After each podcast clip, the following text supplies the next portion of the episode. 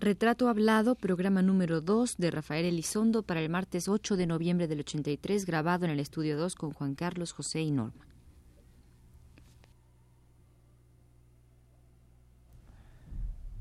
Radio UNAM presenta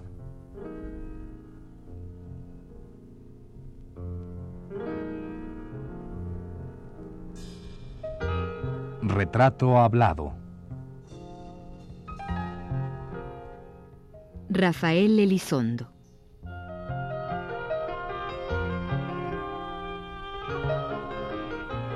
Un reportaje a cargo de Elvira García.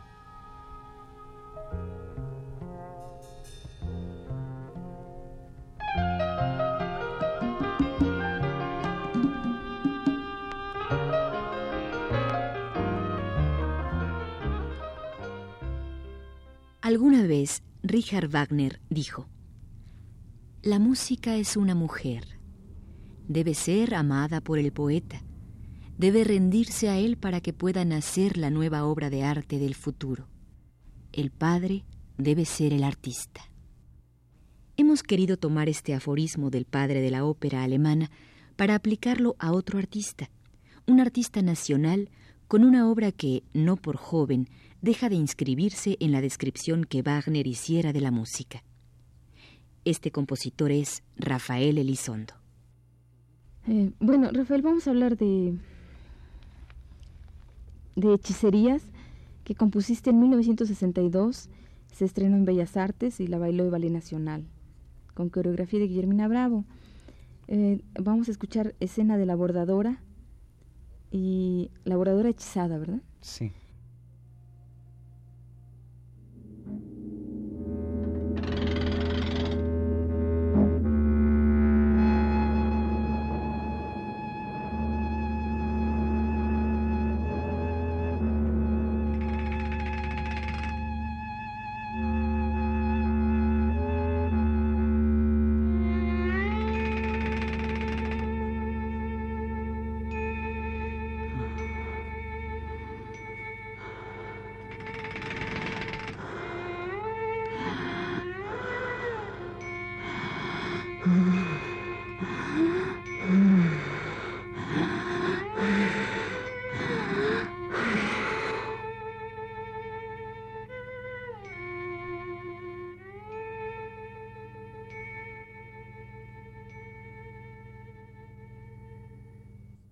¿Podrías eh, hablarnos un poquito de esta escena? ¿Cómo no? Eh, para esa escena de, hechicerías eh, se necesitaba una música que transformara a la muchacha que el brujo iba a hechizar para que ya con el proceso de la hechicería, bordara y transmitiera al bordado los colores y las formas de, una serpiente. Entonces a mí se me ocurrió poner una voz de mujer para que cantara, pero yo no quería que fuera una cantante, porque pensé inmediatamente en una cantante que da la impostación de la, de la voz de la ópera o de la voz de, No me gustaba esa idea. Entonces por eso yo le pedí a Alicia Urreta que, que cantara ella ese tema. Ay, pero ¿cómo quieres que cante? Me dice Alicia, pues qué bárbaro, yo, yo, soy, yo no soy cantante. Mire Alicia, yo sé que no eres cantante, pero sé que eres una mujer maravillosa que eres una mujer, una artista genial, que traes tanta cosa adentro, que si haces una cosa tan simple como es esta que yo te pido, sé que lo vas a hacer muy bien, por favor, ayúdame. Bueno, a ver, vamos a ver, ¿qué es? Ya le enseñé yo eh, de qué se trataba, eh, cómo era la melodía, le puse la partitura enfrente y ya, se la aprendió y la cantó maravilloso. Vamos a oírla. Sí, vamos a escucharla además con la voz de Alicia que, bueno, que es toda muy mágica, ¿no? Pues vamos a escucharla.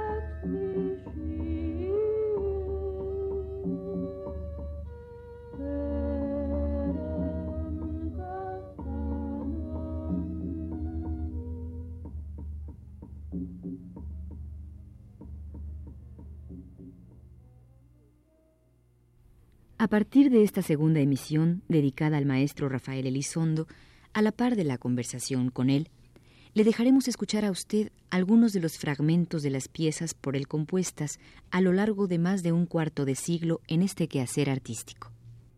Antes de que tú llegues a la Ciudad de México, bueno, ¿por qué decides salirte de tu tierra? ¿Por esta necesidad de, de, buscar impulso en otro lado? Eh, pues mira, yo anduve tentaleando, estudiando esto y estudiando lo otro y trabajando aquí, trabajando allá. Y veía que yo no amaba, no me llenaba nada de eso. ¿Qué era esto y lo otro y aquí y allá? Bueno, pues, eh, pues, ¿qué te diré? Estudiar, por ejemplo, en una escuela comercial que te enseñan a ser secretario, contador, este, taquimecanógrafo, esas cosas, secretario bilingüe y esas tonteras. Entonces, eh, eh, trabajando, por ejemplo, en distintos lugares, me salí de mi casa, yo muy jovencito, a aventurar. Trabajé, por ejemplo, en Altos Hornos, en, Monclova, eh, con unos señores que eran ingenieros y andaban en las minas, pues yo trabajé también con ellos. O sea, experimenté muchas cosas pero fue después que me di cuenta de que no me satisfacía nada de eso.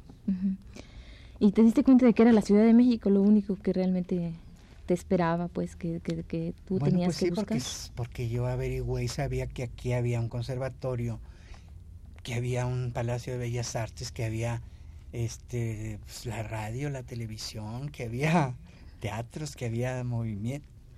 ¿Comprendes? Cosa que en la provincia, pues no. El, Ahora vamos a escuchar el, un son que compusiste en 1979 y vamos a escuchar un fragmento que se llama Sonajas. Sí. Que toca el mariachi Vargas de Tecalitlán, que tú dices que es el mejor del mundo. Bueno, pues debe ser. Y una banda de rock integrada por músicos del... Del Sutton. Del Sutton. Sí.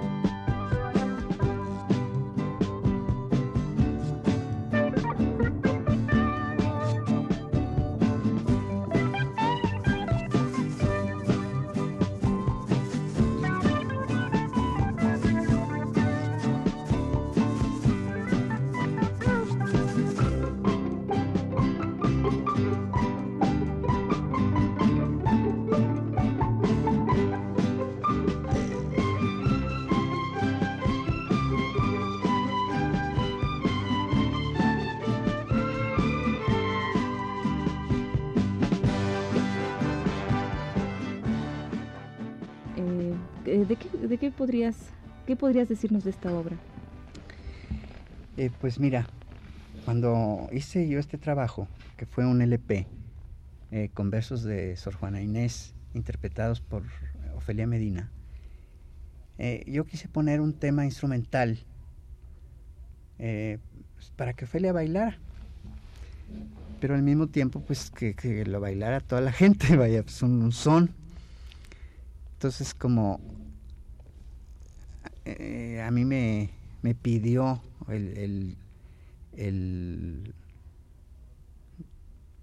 director de la compañía con que grabé que, pues, que había que maquillar, me dijo, con esas palabras textuales.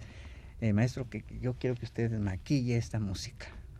Entonces cuando me dijo eso, maquille, dije, bueno, pues qué clase de maquillaje puedo yo ponerle a esta música. Pues poner un mariachi auténtico, que es, maravilloso como conjunto musical. Y habiéndolos oído yo al mariachi Vargas como tocan, pues lo puse, combinado con la banda rock and rollera. Entonces, eh, hay, algo importante que yo quiero decir sobre esta música, que al poner la combinación del mariachi, o sea, la sonoridad como conjunto instrumental, combinada con la música electrónica, moderna, rock and rollera, eh, desde luego que dije yo, pues yo no voy a, copiar nada de lo que se hace ni en Estados Unidos, ni en Inglaterra, ni en ningún lado. Tengo que hacer una cosa completamente diferente. Entonces, este, pues eso fue lo que hice. ¿Qué pones aquí un violín sin vibrato?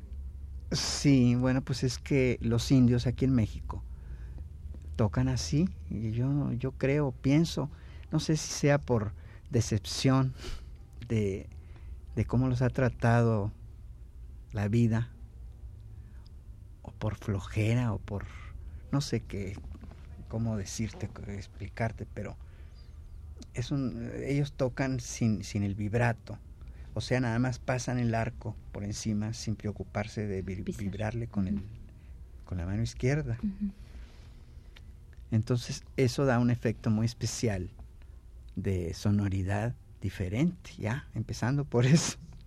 Pues vamos a escuchar este, este son, este sonajas. Sí, es, sí, es un son eh, que, que se llama sonajas. Y algo también importante que quiero decir sobre esto es que el mariachi como conjunto en sí no está adulterado, o sea, no está sofisticado, no. No está maquillado, como quería el señor. Pues no, el maquillaje en sí ya es, ya es su propia luz y autenticidad.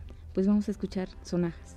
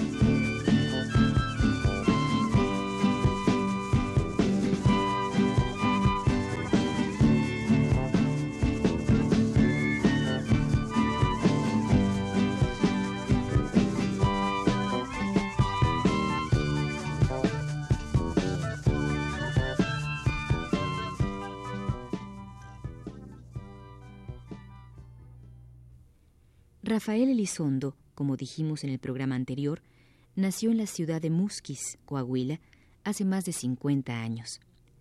Desde niño manifestó claramente su atracción y vocación hacia la música, la que empezó a investigar de manera espontánea y autodidacta, guiado por su sentido innato de la armonía. Rafael Elizondo no tenía prisa por tomar de lleno su vocación, aunque fue siempre la música la que guió sus pasos. Antes de llegar formalmente a ella, anduvo por otros caminos que él mismo rememora. ¿Y cómo es tu llegada a la Ciudad de México? ¿Recuerdas cuándo llegaste? Sí, cómo no, muy bien. Como si ahorita fuera. A ver. Y ya hace bastante tiempo, fíjate, llegué en 1950. ¿Y o cómo sea, hace era? 23, 33 años. 33 años. Llegué, este, bueno, yo me vine con un primo que venía a vender un coche. Entonces me, yo ya había dicho en mi casa que yo ya no quería ni estudiar carrera, ni estudiar, bueno, carrera como quieren los papás que estudie uno, ni trabajar, no, que no me gustaba, que yo quería la música. Y para variar, pues se, se- se- negaban, se oponían. No, pero qué barbaridad, que es muy bella la música y todo, pero ¿qué, ¿de qué vas a vivir? ¿Que en qué, para poder vivir tienes que trabajar en otra cosa. Tenían toda la razón. Ahora me doy cuenta, pero, pero uno no puede, ¿cómo te diré? Cuando de veras una gente nace artista, a como el lugar se tiene que realizar. No, no es posible detener aquella energía maravillosa que, que, que trae un artista. O sea, un artista tiene que realizarse a como del lugar, en una forma o en otra. Y dime, ¿cómo era eh, la Ciudad de México? ¿Cómo dices que llegaste? ¿Que te recuerdas como Bueno, si pues fuera yo hoy? llegué con mi primo este que venía a vender un coche. Aproveché que me, me dice, bueno, voy a ir para México. Tú dices si te vas conmigo y ya te quedas allá, porque yo le había dicho que yo me quería venir para acá. Y me acuerdo que me vine con 12 pesos. Y eso era todo. Pues ni modo, en mi casa tuvieron que resignarse y me vine. ¿Y qué, qué hiciste? El primo vendió el coche, tú tenías 12 pesos, ¿qué hiciste? Sí, yo llegué a la casa de una señora preciosa que se llama Lucerito, que es la mamá de Carlos Gaona, Ujú. que era de los de los bailarines del Ballet Nacional. Entonces, pues me dijo, habla con mi mamá. Si ella te fía mientras tiene, mientras tú trabajas, tienes dinero, pues puedes vivir ahí en su casa de ella. Porque había varios muchachos norteños ahí. Otro muchacho de, de por allá de mi pueblo ahí estaba hospedado. Entonces, eh, por ese muchacho yo llegué a, a esa casa de esta señora, Lucerito, que siempre recuerdo con mucho cariño porque muy linda, ella me realmente me esperó hasta que yo trabajé y ya le pude pagar mi, mi asistencia y todo, pero ahí viví. Oye, y tú viniendo de un pueblo como Musquis, que dices que es muy bonito, yo la, verdad no lo conozco, pero que de alguna manera está, está enclavado en el desierto y que además con todos estos datos que has dado tú de que no había luz, que en fin, una serie de cosas que, que, que un poco opuestas a lo que la Ciudad de México te ofrecía. ¿Cómo, ¿Cómo fue tu encuentro con esta ciudad? ¿Te sorprendió? Claro, pues mucho. Es como volver a nacer, vaya, encontrarse de pronto con una ciudad pues maravillosa como lo era México en ese tiempo. ¿Y por dónde te llevaron tus pasos? A ver, dime, aquí en la Ciudad de México. Ay, pues yo me acuerdo que lo primero que fui a ver fue Bellas Artes. Me fascinó. Luego el conservatorio también. Después este eh, estaban la universidad por terminarse ya, vaya, en esos años se, se inauguró. Eh, la Plaza de Garibaldi, ¿qué te diré? El Zócalo, bueno, pues todo, el bosque de Chapultepec, Xochimilco. Y a nivel de, de lo que era más bien ya tu actividad o lo que ya pensabas que iba a ser tu actividad, pues profesional, ¿Por dónde caminaste? Es decir, ¿a dónde llegaste? ¿Con qué gente llegaste? ¿A quién estás cercano? Ah, bueno, pues yo me dije a, mí mismo, primero que todo tengo que buscar un trabajo para mantenerme. Y, y fui a ver a un señor que también recuerdo con mucho cariño porque se portó muy bien conmigo, que ese señor pues eh, era oficial mayor de, de la industria militar. Entonces, eh, cuando yo lo fui a ver, que supo quién eran mis padres, mis abuelos, pues le dio mucho gusto. Y, ay, qué barbaridad, pues, ¿cómo no? Yo los quiero mucho, a tu familia. Eh, preséntate mañana, te voy a hacer subteniente, me dijo. Y a mí se me, dio horror así, porque... Pero ¿cómo si yo no, no sé nada de la milicia ni me interesa? No, no, no, no te preocupes, dices tú. Bueno, primero que todo, dime qué sabes hacer. Entonces le dije, no, pues yo puedo ser secretario, yo estudié todo eso. Dice, bueno, pues te voy a hacer subteniente, te, te voy a mandar para que te hagan una prueba si no puedes trabajar en, en eso que tú dices, pues veremos en qué otra cosa. Pero lo importante es que tú tengas tu trabajo para que te puedas dedicar a la música. Pues muchas gracias, señor. Pues ya me fui a la prueba famosa, que la pasé con 10 muy bien, y entonces ya empecé a trabajar en la fábrica de municiones. Y ya eso... ¿Te dio para vivir? Me dio para vivir. Yo ya podía pagar mi asistencia, eh, ya podía más o menos empezar a, buscar la cosa del estudio, que eso se complicaba más porque no era nada fácil, comprendes, muy... Yo siempre pienso en los jóvenes que, que se vienen de, de la provincia así, totalmente desamparados, porque yo pasé por eso y sé lo que, lo que cuesta.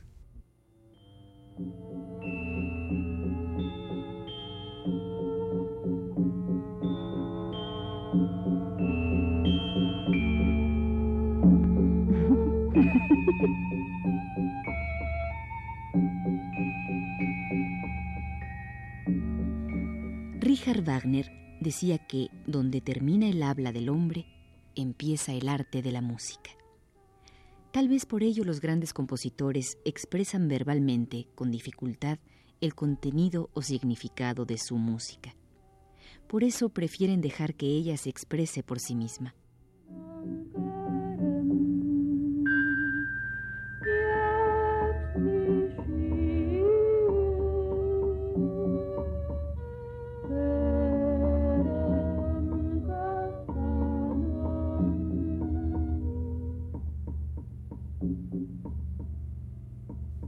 La obra musical de Elizondo, hermanada al teatro y la danza, ha cumplido ya un cuarto de siglo. Durante este lapso, Rafael ha creado piezas sinfónicas, de cámara, de ballet, pero también ha sabido rescatar y mostrar su frescura y sencillez, escribiendo canciones populares, corridos y música instrumental. Esa flexibilidad artística habla mucho de la gran humildad con que Rafael Elizondo realiza su quehacer musical, humildad propia de los grandes espíritus.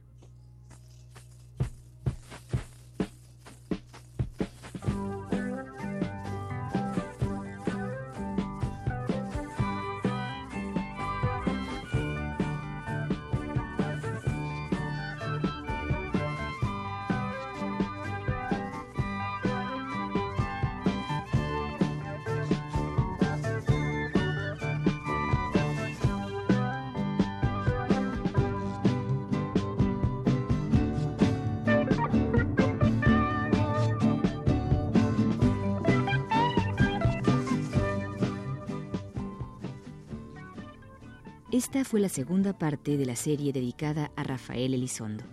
Le invitamos a escuchar la tercera el próximo martes a las 21.15 horas. Gracias por su atención.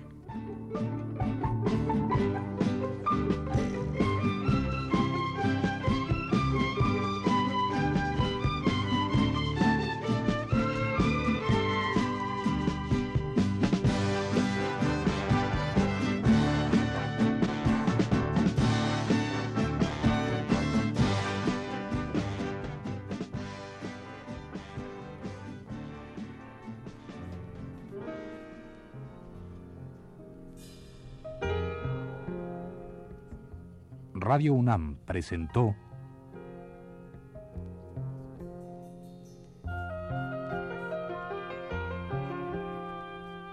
Retrato Hablado.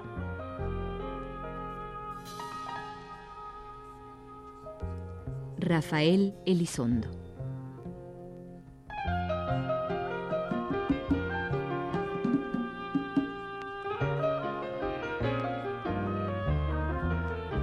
Reportaje a cargo de Elvira García.